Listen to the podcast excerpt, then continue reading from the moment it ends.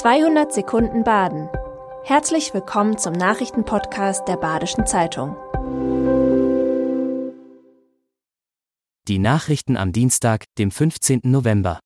Nach dem Fund einer 500-Kilo-Bombe auf einer Karlsruher Baustelle wird am Dienstagvormittag auch die Bahnstrecke Mannheim-Basel gesperrt. Die Vorbereitungen für die Entschärfung haben bereits begonnen. Der Blindgänger aus dem Zweiten Weltkrieg war am Montag an der Stuttgarter Straße in Karlsruhe gefunden worden. Die Galeria-Beschäftigten in Freiburg bangen um ihre Zukunft.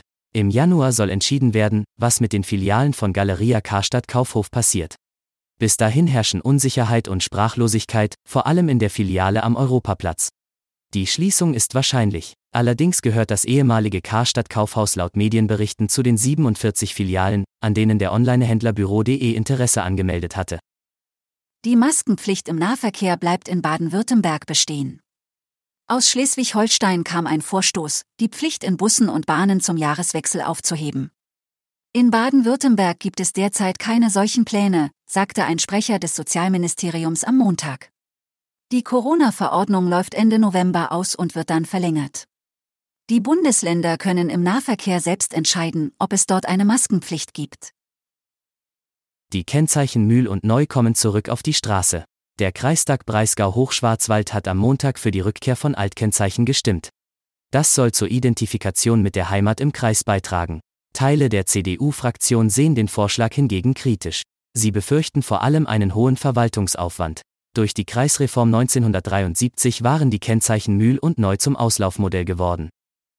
249 Bußgelder gab es in Freiburg wegen weggeworfener Zigarettenkippen. Die Stadt hatte zwei Wochen lang Schwerpunktkontrollen durchgeführt. Insgesamt wurden 269 Bußgeldverfahren festgestellt, den größten Teil machten weggeworfene Kippen aus. Außerdem schrieb der Gemeindevollzugsdienst zehn Wildpinkler und acht Menschen auf, die Verpackungen weggeworfen haben. Ordnungsbürgermeister Stefan Breiter ist mit dem Ergebnis zufrieden. Der Europapark will sich ab 2024 selbst komplett mit Strom versorgen, zumindest in den Sommermonaten. Dafür will er 15 Millionen Euro in eine 15 Hektar große Photovoltaikanlage investieren. Sie soll 2024 in Betrieb genommen werden und den Freizeitpark unabhängiger von Energielieferanten machen. Für das kommende Jahr rechnet Chef Roland Mack mit rund 10 Millionen Energiekosten mehr als im Vorjahr. Das war 200 Sekunden Baden. Immer montags bis freitags ab 6.30 Uhr. Aktuelle Nachrichten rund um die Uhr gibt's auf der Website der Badischen Zeitung badische-zeitung.de.